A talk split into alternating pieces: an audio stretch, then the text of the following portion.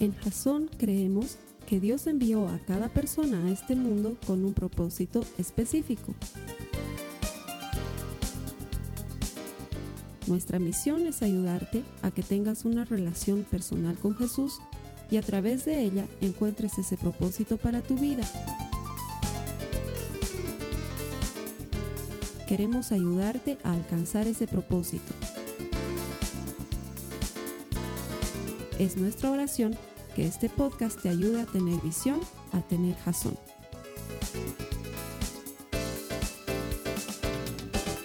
Una semana más de la serie Audaz, estoy convencido que hablar de los hechos de los apóstoles y enfocarnos un poco en cómo lo hacían ellos, no por su fuerza, sino por el Espíritu Santo, que es capaz de hacer las mismas cosas en ti y en mí, nos va a ayudar a que seamos esa clase de gente, audaz. De hecho, he estado escuchando mucho esta semana cómo habla la gente y me he dado cuenta que la palabra audaz prácticamente ha desaparecido del hablar común.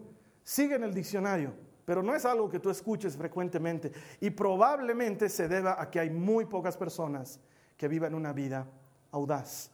Y lo que yo quiero animarte cuando estamos ya en la tercera semana de esta serie, es que abraces los principios que vamos a compartir hoy, porque lo que te quiero enseñar es a hablar audaz.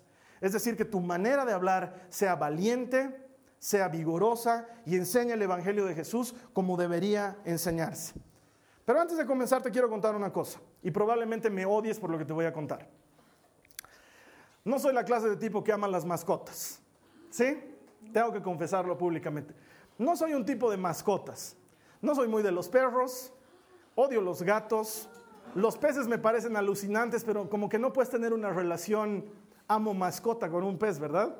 He tenido peces durante muchos años y me he dedicado a ellos y lo que más me gustaba de los peces es que no tenía que interactuar con ellos, o sea, no tenía que...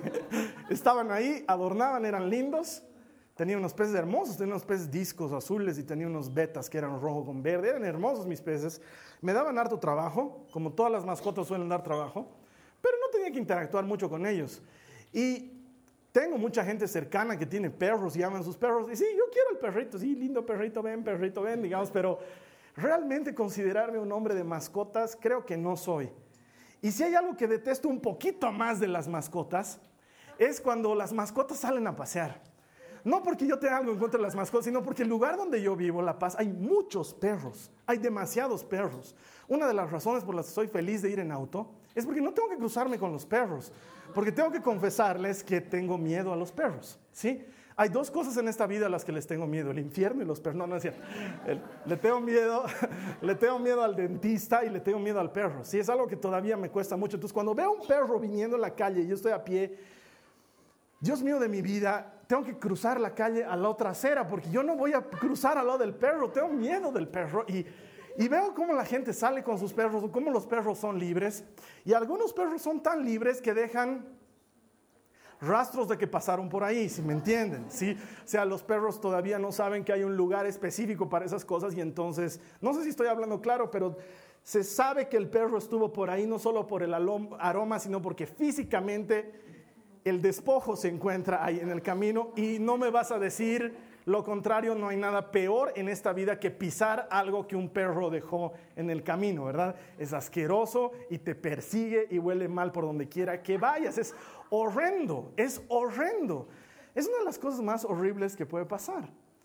Y yo no me preciaría de ser buen amigo de alguien si estamos caminando por la calle y en lo que estamos caminando yo veo uno de esos paquetes que un perro dejó por ahí y en lugar de decirle algo a mi amigo, yo calladamente me hago un lado, paso, no lo piso y no le aviso nada a mi amigo. ¿Saben qué? Muchas veces nuestra vida es igualita cuando somos creyentes, porque hay algo que sabemos, hay algo que conocemos, hay algo que creemos, y sin embargo no lo compartimos con otro. Y dejamos que nuestra vida por sí sola sea testimonio. Y sabes que no es malo, es un buen lugar para comenzar. Pero tiene que llegar un momento en que no solamente tu vida sea testimonio, sino seas capaz de dar testimonio de las cosas que crees, porque sería muy mal amigo de que no le diga a mi amigo, epa, vas a pisar ese pedazo de... ¿Ya sabes qué? Y el tipo pise eso y ande maloliendo todo el camino. Sí, y yo tengo que soportarlo encima. A veces hay que hablar. Es más, siendo cristiano, hay que hablar. Hay que saber hablar y hay que saber anunciar aquello en lo que nosotros creemos. Hemos visto durante dos semanas que ser audaz es un comportamiento que nace de lo que tú crees. Ser audaz es algo que nace de lo que tú crees. Y lo que hoy quiero compartirte es que nosotros hablamos audazmente de lo que creemos profundamente. Cuando tú crees algo de verdad, lo compartes. Siempre es así. Cuando tú crees algo de verdad, lo compartes. Y esto lo quiero comparar con lo que vemos en la Biblia, así que saca tu Biblia, por favor. Vamos a ver los hechos de los apóstoles, como hemos estado viendo las últimas dos semanas. Esto está en el capítulo 9, en el verso 28. Los que tienen Biblia, por favor, ayúdenme a encontrar Hechos 9, 28. Los que no tienen Biblia, presten atención. Los que están conectados en línea saben cómo utilizar una Biblia. Dice, está hablando de Saulo. Saulo es el que años más tarde se transformaría en Pablo. Dice, y Saulo estaba con ellos, moviéndose libremente en Jerusalén, hablando con valor en el nombre del Señor. ¿Qué hacía Pablo? Dice que hablaba con valor en el nombre del Señor. Este valor es la misma palabra que se traduce por audaz, ¿sí? Vamos a ver más adelante, Hechos 14, verso 3, unas paginitas más adelante. Dice, Hechos 14, verso 3, está hablando de Pablo y Bernabé, dice, con todo se detuvieron allí mucho tiempo, hablando valientemente, confiados en el Señor que confirmaba la palabra de su gracia. ¿Cómo hablaban Pablo y Bernabé? ¿Hay gente aquí? ¿Cómo hablaba Pablo y Bernabé? Valientemente, ¿sí? Vámonos más atrás, Hechos 4:31. Hechos 4:31, más atrás. Esto es en el mismo capítulo que hemos estado estudiando por dos semanas. Dice, después que oraron, el lugar donde estaban reunidos tembló y todos fueron llenos del Espíritu Santo y hablaban la palabra de Dios con valor. La palabra de Dios es algo que tú y yo debemos hablar valientemente. Porque sabes que hablamos con valor de aquello que creemos profundamente. Cuando tú crees algo de verdad, entonces hablas con valor de eso. No me imagino que alguien se enamore de otra persona y no lo cuente. Porque no debe estar enamorado verdaderamente. Cuando estás enamorado verdaderamente, dices, estoy enamorado. Bueno, hasta tienes cara de, de enamorado, ¿no? Por no decir otra cosa ahí. Hablas todo el día de esa persona y dices, es que estás enamorado. Hablamos con valor, hablamos audazmente de lo que creemos profundamente. Y ahora volvamos a nuestra historia. ¿Dónde están los apóstoles? ¿Dónde están Pedro y Juan? Están en el medio del Sanedrín. El Sanedrín les dicen, les prohibimos que vuelvan a hablar en el nombre de Jesús. Y ellos dicen, nos encantaría hacerles caso, pero ¿saben qué? No podemos dejar de hablar de lo que hemos visto y hemos oído. Consideren ustedes si es más conveniente hacerles caso a ustedes o hacerles, hacerle caso a Dios. Vamos a seguir hablando de Dios. Y los tipos agarran y los despachan a los muchachos, amenazándolos y les dicen, hay de ustedes que vuelvan a hablar en el nombre de Jesús, hay de ustedes que los pesquemos hablando en el nombre de Jesús. La siguiente vez que los pesquemos hablando en el nombre de Jesús, no vamos a ser tan buenitos como hemos sido ahora. Ahora sí que la siguiente vez que hablen en el nombre de Jesús, hay tabla. ¿Sí? Para los que ven Los Simpsons eso ha sido muy chistoso, para los que no ven Los Simpsons no tienen idea de lo que estoy hablando. Y Hechos 4.16 es donde retomamos la historia. Dice, ¿qué haremos con estos hombres? Están hablando los del Sanedrín. Decían, porque el hecho de que un milagro notable ha sido realizado por medio, por medio de ellos es evidente a todos los que viven en Jerusalén y no podemos negarlo. Cuando Dios hace algo, generalmente lo que Dios hace es increíble y al mismo tiempo es innegable. O sea, lo que ellos están diciendo es, lo que acaban de hacer no lo podemos negar, probablemente no lo creamos, pero no podemos negar. O sea, este tipo era paralítico y ahora está jugando tuncuña. El tipo ya puede caminar, salta, se mueve y sus pies están funcionando. Y aunque yo no creo lo que ha hecho, Pedro y Juan, no puedo negar que el hombre está sano. No lo creo, pero no puedo negarlo.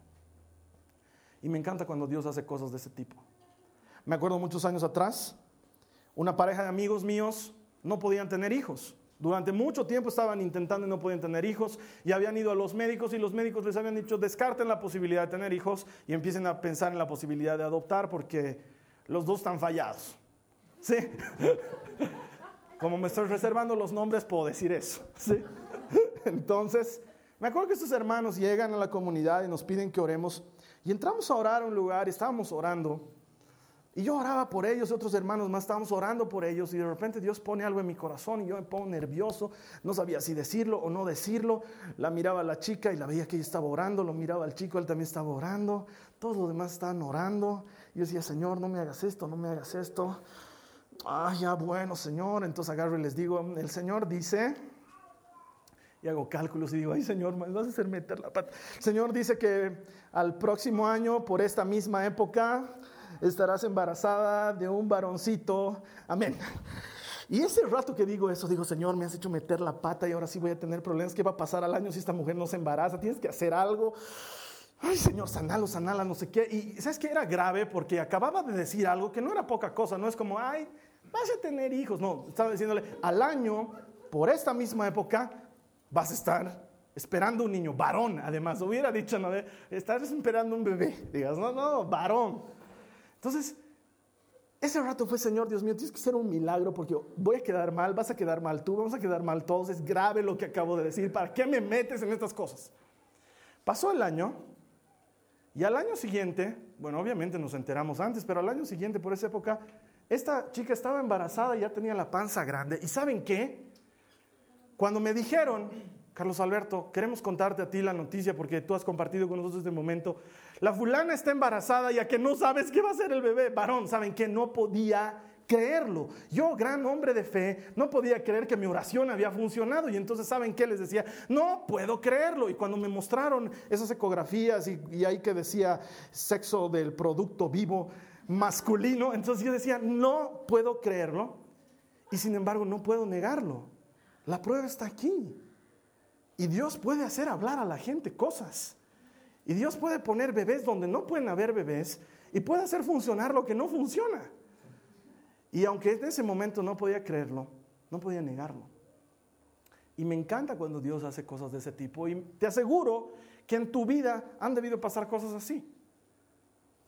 O tú eres una de esas personas que era un reventado y andaba por el mundo ahí más patachuega que el otro amigo que tienes.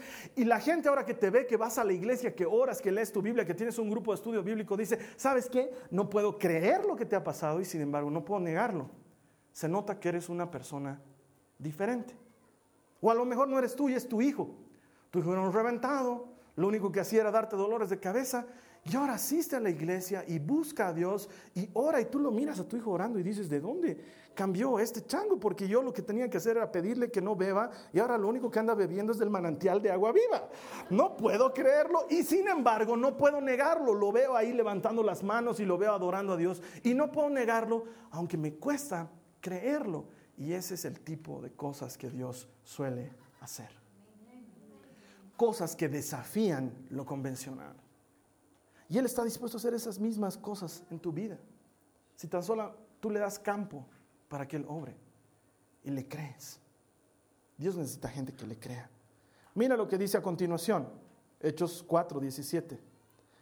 Pero a fin de que no se divulgue más entre el pueblo, vamos a amenazarlos. Están hablando del Sanedrín, y amenazarlos probablemente es, los vamos a pegar o los vamos a matar o algo le va a pasar a tus hijos. Algo así tiene que ser. Vamos a amenazarlos para que no hablen más a ningún hombre en este nombre. O sea, ni siquiera se animaban a decir en el nombre de Jesús, ¿no? En este nombre. Cuando los llamaron les ordenaron no hablar ni enseñar en el nombre de Jesús. Pero Pedro y Juan les contestaron, ustedes mismos juzguen si es justo delante de Dios obedecerlos a ustedes en vez de obedecer a Dios. Porque nosotros no podemos dejar de decir lo que hemos visto y hemos oído. No podemos dejar de hablar. O sea, aunque ahorita, hiciéramos un trato, no podemos. Hemos visto tantas cosas, hemos oído tantas cosas que no podemos dejar de hablar de esto, porque uno habla audazmente de aquello que cree profundamente. Y saben qué? Hemos visto a este hombre multiplicar peces y panes cuando no teníamos que comer. Y no es que cada uno había traído en su carterita, en su mochilita, dos pececitos, un pancito y juntando entre todos hemos hecho una tapi grande, una mesa común y ahí han sobrado peces. No, ¿saben qué? Habían cinco panes y dos peces y el hombre dijo repartan y ¿saben qué? Salía atún, salía salmón, salía sardina, salía de todo y lo hemos visto con nuestros propios ojos. Lo hemos visto parado delante de la multitud predicando, lo hemos visto hablando. Había un tipo que estaba muerto, ya olía mal, han quitado la piedra, él ha gritado Lázaro y el tipo ha salido. No podemos dejar de hablar de lo que hemos visto y hemos oído.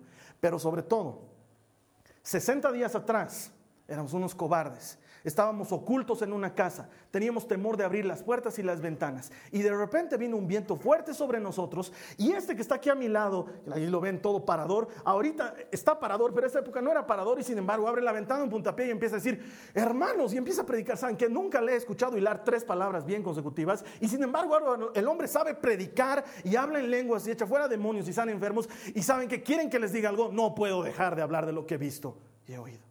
No puedo. No lo puedo hacer. No lo pienso hacer, no lo voy a hacer. Así que si lo que me espera es cárcel, si lo que me espera es golpe, si lo que me espera es muerte, estoy dispuesto a morirme. Y saben que cuando me esté muriendo voy a gritar, no puedo dejar de hablar de lo que he visto y he oído, porque me puedo morir por lo que he visto y he oído. Eso es lo que le dicen Pedro y Juan. Y declaran audazmente lo que creen profundamente. Porque eso es lo que nosotros hacemos. Hablamos audazmente de lo que creemos profundamente. Y te pasa. Has ido al cine, has visto una película que te ha gustado y sales y les cuentas a todo el mundo. No, tienes que ver tal película. Es que no sabes qué hermosa película que el chico viene, la besa a la chica, no sabes, su taco se le rompe, entra. No, es una belleza. Y sabes que es tan tierna y el otro tiene una cara tan hermosa. Y dice, y hablas y hablas de la película y vas a ir a ver la película porque si no te voy a contar cómo es la película. Y, no, vas a ir a ver, entonces ya no te voy a contar. Sobre todo no te voy a contar la parte en la que se suben al lado. Eso no te voy a contar porque... Y hablas porque te ha impactado la película. O cuando has ido a un restaurante, no puedes dejar de decirle a la gente lo que crees profundamente. ¿Sabes qué? Una macana ese restaurante. Han tardado más de 25 minutos, 25 minutos en traerme el menú. ¿Quieres imaginarte cuánto han tardado en atenderme? Dos horas 45 minutos. Ya me había comido los panes, la canasta, la vela, la servilleta, ya había entrado todo. Su comida, una cochina. O sea, no sabes, ese chef de chef no tiene nada. Chef debe ser, porque no es chef es horrible. Vas a ir ahí, te no vayas, no te aconsejo. Más bien andaste a otro lugar. He ido a comer un lugar, no sabes qué deliciosa la comida. la gente cuando cree algo profundamente, habla audazmente. Hablamos de aquello que creemos profundamente. He ido al concierto del fulano, no sabes, una macana, el sonido era pésimo, todo el rato, y encima eran cuatro gatos locos, no sé a quiénes las habían vendido entradas, para mí que eso es lavado de dinero. O sea, la gente habla de lo que cree profundamente. Cuando el concierto ha sido bueno, te has perdido el conciertazo de la vida, hermano. He grabado en mi celular, más bien tengo he grabado ahí un ratito. Te voy a mostrar, no sabes, increíble. Y el vestuario y los que bailaban y el músico. Había un guitarrista de churro, eso dicen las chicas, ¿no? Obviamente, si lo dice un chico, ya está. No sé a qué concierto habrá ido. No sé, hay conciertos de esos también, pero solemos hablar de lo que creemos profundamente.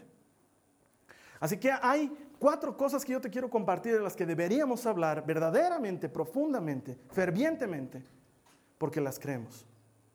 Y si estás tomando notas, aquí va la primera. Porque creo profundamente, no puedo evitar el hablar audazmente conmigo. Es la primera cosa que hago. Mira lo que dice Primera de Samuel, Antiguo Testamento, 36, dice, y David estaba muy angustiado porque la gente hablaba de apedrearlo, pues todo el pueblo estaba amargado cada uno a causa de sus hijos y de sus hijas. Pero David se fortaleció en el Señor su Dios. Me encanta este pasaje porque no dice que David fue a llorar a los brazos de su mami. Mami, me quieren apedrear. Ni fue a confortarse en los amigos. Muchachos, me quieren apedrear. Salud, como solemos hacer en las culturas convencionales. No, dice que David agarró y se fortaleció en el Señor. Yo me imagino que cuando le han dicho, David, te están por apedrear, él ha debido angustiarse y preocuparse y luego ha debido decir, pero no, el Señor mi Dios está conmigo. El mismo que estuvo conmigo cuando tuve que pelear contra el león está conmigo. El mismo que estuvo conmigo cuando tuve que pelear contra el oso está conmigo. El mismo que estuvo conmigo cuando vino Goliat y yo conseguí una piedra y se la linché en el ojo. Ese mismo Dios está conmigo. Y si Dios estuvo conmigo ayer, estará conmigo hoy, estará conmigo mañana, estará conmigo todos los días de mi vida. Él es mi Señor, Él es mi Salvador. ¿De quién temeré? Me imagino que David estaba diciendo algo así y por eso se fortaleció en el Señor. Por eso una de las cosas más importantes que tú y yo necesitamos aprender a hacer es hablar audazmente primero con nosotros mismos. Y te digo, me pasa muy a menudo. Me pasa muy a menudo que de repente me tengo que empezar a predicar a mí mismo. Y entonces agarro Y cuando estoy triste o desanimado y pienso que no voy a poder hacer las cosas, entonces agarro y de veras lo digo. Carlos Alberto, acordate lo que dice la palabra. El Señor dice, todo lo puedes en Cristo que te fortalece. Y si Dios está contigo, ¿quién estará contra ti? Así que esfuérzate y sé valiente. Porque si te sientes débil ahorita, que diga el débil, fuerte soy Carlos Alberto. No olvides ninguna de las buenas promesas que el Señor ha vertido sobre ti. Él te levantará, Él te sustentará, Él te restaurará. Carlos Alberto, créelo. Eres un varón de Dios, eres un hombre de Dios. Él te ha llamado con propósito. Créelo. Y tengo que empezar a predicar a mí mismo. Y a veces mis prédicas son tan buenas que yo mismo me levanto ofrenda.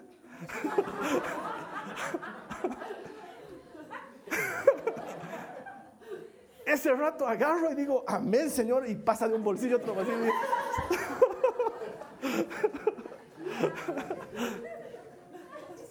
Pero sabes qué? Todos necesitamos hacer eso. Todos necesitamos hacer eso.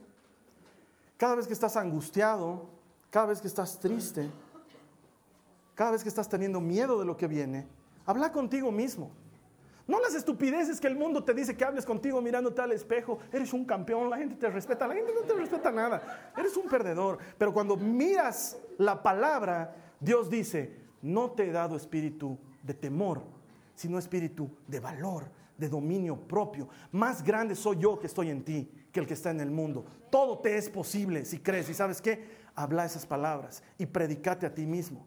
La Biblia no solamente es para leerla, es para hablarla, es para pronunciarla, es para creerla.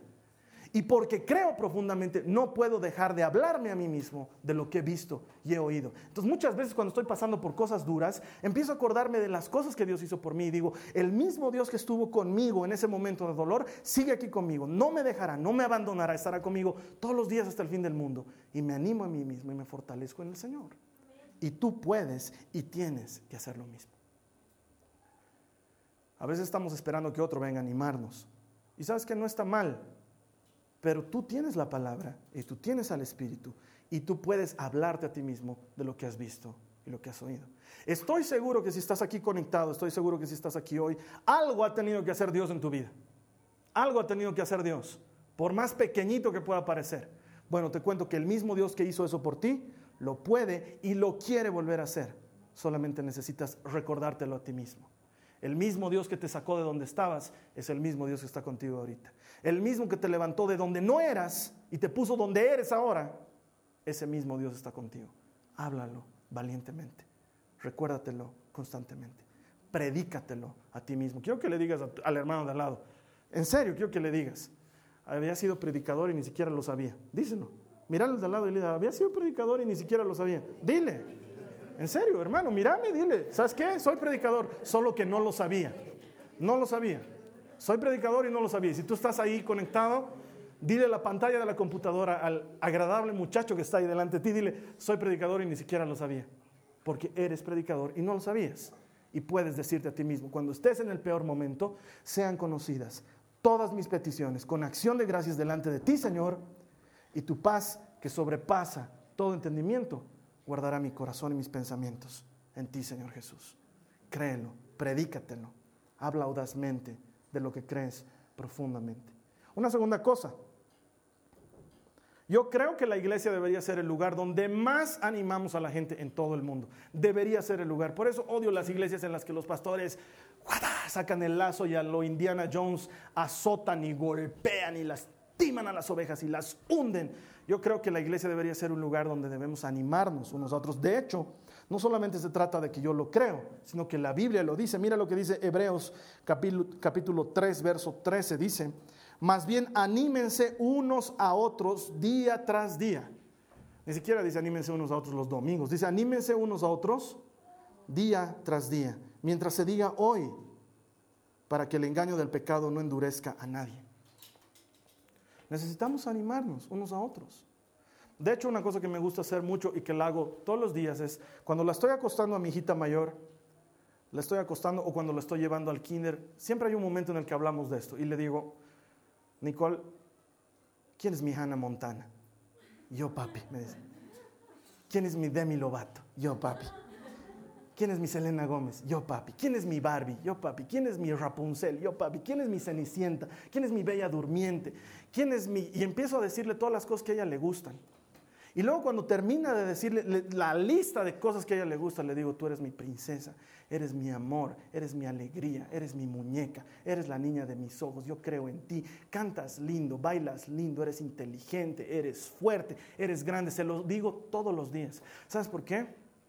Porque estoy compitiendo contra el mundo que le predica mucho más que yo, mucho más seguido que yo y con mucho más frecuencia a través de, la televisión, que es fea, que es mala, que es tonta, que no puede, que es hueca, que es inútil, que no sirve, y sabes que no le voy a dejar al mundo que, que me gane en predicarle a mi hija. Entonces yo le predico todos los días de mi vida y le digo, Dios te ama y tiene un propósito para ti y eres talentosa y yo creo en ti y algún día te vas a ganar un Oscar. Y ella siempre dice, mi papá dice que algún día me voy a ganar un Oscar y lo vas a hacer, hijita, te vas a ganar un Oscar y yo voy a estar ahí aplaudiéndote porque creo en ti. Y se lo digo todos los días de su vida. Porque no quiero que venga ningún vago desobligado a decirle callejera, cualquiera, súbete a la falda, minifalda. No quiero. No quiero. No quiero que ningún tipo que no tiene ubicación venga a decirle a mi hija lo que no es, porque yo sé lo que la Biblia dice que mi hija es. Y se lo digo todos los días. Y sabes que es como si hubiera venido en el paquete, no lo puedo explicar, pero desde que tengo uso de razón, hay algo en mí que me lleva a querer ayudar a que otras personas sean mejores y me la paso, me doy cuenta que me la paso el día animando a las personas. Me la paso el día hablando con gente y diciéndoles las cosas que Dios puede hacer por ellos y las cosas que Dios tiene para ellos. Y ando animando a la gente, no sé, es como si hubiera venido en el paquete, no, no es algo que está en mí. Entonces hablo con la gente y nunca me vas a escuchar que le diga a alguien, no, eres un burro, difícil. No veo nada en ti excepto ese exceso de lo que hay ahí que no te puedo Nunca. Por alguna razón, cuando hablo con las personas, es como si fluyera de dentro esa habilidad de ayudarle a que entienda que puede ser mejor. Y amo a Dios que permite que haya ese tipo de gente a mi alrededor. Porque muchas veces yo también estoy desanimado y caído. Es difícil. Tú y yo lo sabemos. Pero hay gente linda que me anima. Mi camarógrafa es una de ellas. Está detrás de la cámara. Pero ella muchas veces me ve así desanimado y ella me recuerda las cosas que el Señor ha hecho por mí y me animo. U otra es, es la Carly. Muchas veces estoy a punto de tirar la toalla y ella me ve y me dice, ¿qué tienes? Y yo le digo, no, estoy cansado y siento que soy un inútil y que no voy a poder. Y ella me dice, no eres un inútil, eres un campeón. Yo no me he casado con un inútil, me he casado con un campeón. Así que, Carlos Alberto, animate en el Señor, ponte de pie, levántate, levántate, anda a hacer lo que tienes que hacer porque tú has sido diseñado para conquistar al mundo y yo creo que tú puedes. Y cuando escucho que alguien cree en mí, la situación cambia. Y en lugar de estar esperando que otro venga a animarnos, ¿sabes qué? Empezá a animar tú a la gente. Porque hablamos audazmente de lo que creemos profundamente. Y si tú crees profundamente, no deberías detener en ti el hablarle bien a otros, y el levantarlos, y el animarlos, y en ayudarlos a que sean mejores. Porque de eso se trata hablar audazmente. Se trata de decirle a la gente, Dios tiene más para ti no te rindas. Y quiero decírtelo hoy, no sé en qué punto te encuentras en tu vida, no sé en qué momento estás ahorita, no sé en qué punto te encuentras, pero quiero decirte una cosa, no te rindas, no te des por vencido, no levantes las manos, no claudiques en lo que estás haciendo. Seguí avanzando, Dios tiene más para ti. Y ahorita puede verse oscuro, pero más adelante está la luz. Y ahorita puede parecer difícil, pero más adelante está el Señor. Y quiero decirte una cosa, te la digo siempre, pero quiero recordártela. La ayuda está en camino. Y Dios está ahí a la puerta y lo único que necesitas es que sigas caminando. No te desanimes, no levantes las manos, no te tires al piso. Tu matrimonio tiene solución, tus hijos no se han perdido, tu carrera está en manos de Dios. Dios está en control. Créele y ayuda a otros a que lo crean. La tercera cosa, cuando crees profundamente, no puedes dejar de corregir a los tuyos. Ahora sí, la corrección tiene que ser con amor. No todos tienen ese talento. Hay hermanos que dicen, ah, me han dicho que salga a corregir, entonces voy a salir. Infierno, te vas a ir al infierno consumiendo esas cosas que consumes. Directito al infierno. Ancho es el camino que lleva al infierno y está cimentado de la marca de tu cerveza. No, no se puede hacer eso. O de hecho, no sé, esos que salen con sus carteles, el fin está cerca, que de hecho el fin del mundo tenía que ser en mayo, ¿se acuerdan? Hay un grupo de cristianos que dijeron que el fin del mundo tenía que ser en mayo, no fue. Y entonces dijeron, ¿saben qué? Sirvió de todas maneras porque la gente se puso alerta. Pero ahora sí que sí, el 21 de octubre va a ser el fin del mundo y saben que ya pasó, ¿no ve? Seguimos aquí. No sé qué harán esos hermanos, pero los que salen así con sus carteles, al fin está cerca, arrepiéntanse, hijos de Satanás, están en otro micro. Eso no es amor, eso no es corrección, eso es ser estúpido. Eso es ser estúpido. Hay que tener una verdadera manera de corregir a la gente. Y sabes que cuando corriges probablemente no te vayas a ganar muchos amigos, porque Qué duros somos de dejarnos corregir. Pero solamente el que te ama te corrige. Porque el que no te ama habla de ti a tus espaldas y deja que te sigas tropezando. Pero el que te ama te dice las cosas como son. Entonces tú puedes agarrar y decirle a esa amiga tuya cuando está diciendo, ay, que mi marido es un tal, y que no sirve para nada, y que es un bueno para nada, es un desobligado, y que no es el líder en mi casa, no es un sacerdote, y no conoce a Dios, y anda entregándole su vida. Puedes agarrarle y decirle, ¿sabes qué? Te amo mucho para dejar que sigas hablando así de tu marido, porque si quieres que tu marido sea alguien en esta vida, tienes que empezar a hablar palabras de bien sobre él y no palabras de mal sobre él. Y como te amo, no te voy a dejar seguir hablando así de tu marido. Y probablemente tu amiga te odie, pero luego va a reconocer que lo que le estás haciendo es un favor. Porque cuando crees profundamente, corriges a los que amas. O vas a agarrar y le vas a decir a ese tu amigo, ¿sabes qué?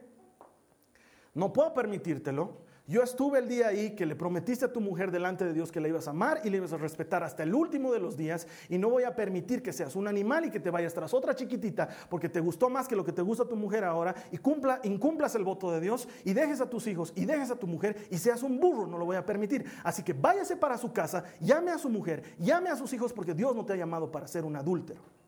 Y se lo vas a decir. Y probablemente te ganes un puñetazo, pero bien recibido porque no voy a dejar de hablar de lo que he visto y lo que he oído. Y cuando amas y crees, corriges. No basta con que tu vida sea testimonio. No basta con que digas, mientras yo ande con él y no cometa adulterio, suficiente. No, a veces uno necesita que alguien venga y le diga, ¿sabes qué? Dios dice, no lo hagas.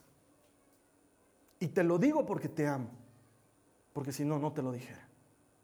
A veces necesitamos hacerlo de esa manera. Y punto número cuatro. Porque creo profundamente, no puedo evitar presentar a Jesús. Porque creo profundamente, no puedo evitar hablar de Jesús. Mira cómo termina este pasaje de los Hechos, cuando Pedro les dice en Hechos 4:20, no podemos dejar de decir lo que hemos visto y lo que hemos oído. Hay gente que me pregunta, y hermano, cada semana en tu iglesia cada semana el tema es Jesús, ¿sí? Cada semana el tema es Jesús. Y cada semana llevas a la gente a que desarrolle una relación personal con Jesús. Sí, sí, sí, cada semana, cada semana el tema en Jasón, cada semana el tema es Jesús. Y lo va a seguir siendo mientras yo tenga vida y mientras yo esté a cargo. El tema aquí es Jesús porque no puedo dejar de hablar de lo que he visto y he oído. Y he visto que Jesús cambia vidas, y he visto que Jesús transforma circunstancias, he visto que Jesús restaura, perdona, y discúlpenme, no puedo dejar de hablar de lo que he visto y he oído. ¿Y saben qué? El sol puede detenerse, el mundo puede dejar de dar vueltas, puede dejar de llover, puede caerse todo, y con todo no voy a dejar de hablar de lo que he visto y he oído. Han tratado de callarme, me han amenazado, me han golpeado, me han perseguido, lo siguen haciendo, no me importa. Mi último aliento va a ser para decir, Jesús tiene un propósito para tu vida. Lo sigue teniendo. Te sigue amando. Nada ha cambiado con Él. Sigue siendo el mismo de ayer, de hoy y de siempre. Y si por eso me tengo que morir, me voy a morir predicando.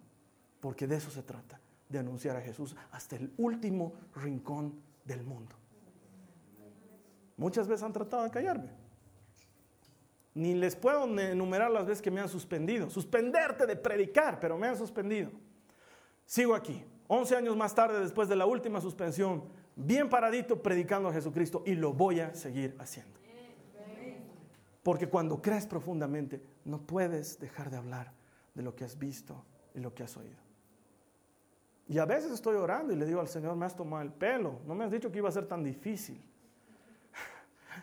Como quisiera a veces tomarme una pausa, pero sabes que es más grande el deseo que tengo de anunciarte que Dios tiene un propósito para tu vida, que quiere que te relaciones con Él, que tu vida vale mucho delante de Él. Es más grande que cualquier cosa. Y cuando estoy a punto de tirar la toalla, me recuerdo a mí mismo, para esto has nacido, Carlos Alberto. Para anunciarles a las personas que hay esperanza en Jesús. Hay esperanza. Hay esperanza en Jesús. Y lo voy a hacer hasta el último día de mi vida. No basta con que tu vida sea testimonio. Es bueno, pero no es suficiente. A veces hay que hablar. Y creo que ha llegado la hora de que hables a otros del Jesús que te ha cambiado. Que lo hables. Que le digas a la gente, ¿dónde está esa perla preciosa que has encontrado? Se la muestres. Vamos a orar, ¿sí?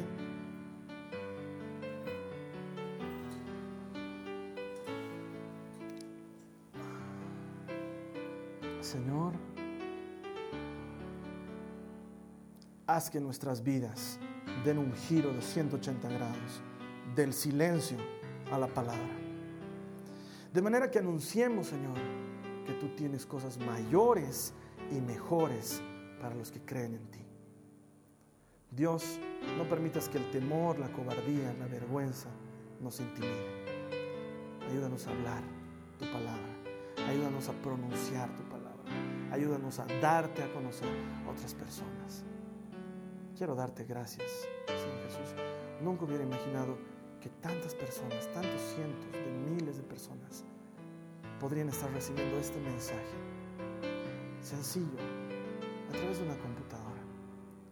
Quiero pedirte que les bendigas. Tú que estás conectado ahora, debajo de mí hay un botón que dice, quiero entregarle mi vida a Jesucristo. Te cuento que de eso se trata todo este lugar. Pero te puedo asegurar una cosa, cuando tú le entregas tu vida a Jesús, tu vida cambia para siempre. Nunca más volverá a ser la misma. Nunca más volverá a ser la misma. Quiero asegurarte, si tu vida está mal, has llegado al lugar correcto. Y si tu vida está bien, felicidades, porque no hay otro como Jesús para ponerle la cereza encima de la torta. Jesús es todo lo que tú y yo necesitamos. Si tú quieres recibir a Jesús, te invito a que ores conmigo. Haz clic en ese botón y luego ora conmigo. Dile Jesús, ayúdame a hablar de lo que he encontrado en este lugar. Ayúdame a hablar de ti a otras personas, tantas personas que te necesitan. Y tú que estás orando aquí conmigo, seguramente conoces otras personas que necesitan a Jesús. ¿Te ha pasado por la mente alguna vez la idea, si esta persona conociera a Jesús como yo lo conozco, cuán diferente sería su vida? Bueno, pues háblale a esa persona de Jesús. Y dile ahora al Señor, dame valor, dame valor para hablar audazmente tu palabra, sin tener temor a represalias, ni a que me hagan a un lado, ni a que me condenen o que me critiquen, porque Señor, por bien lo tengo si alguien me critica por causa de tu nombre. Por estupideces me han criticado. ¿Cómo no voy a sentirme dichoso de ser criticado por el único nombre que merece la pena en esta vida? Ayúdame, Señor. Ayúdame, Señor. Te doy gracias. Creo que tu palabra se sigue cumpliendo hoy día para los que creen en ti. Esta ha sido una producción de Jason Cristianos con Propósito.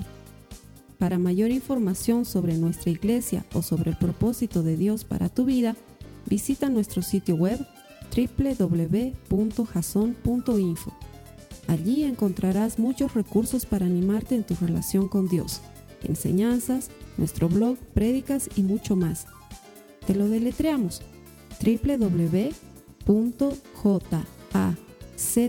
www.jazon.info.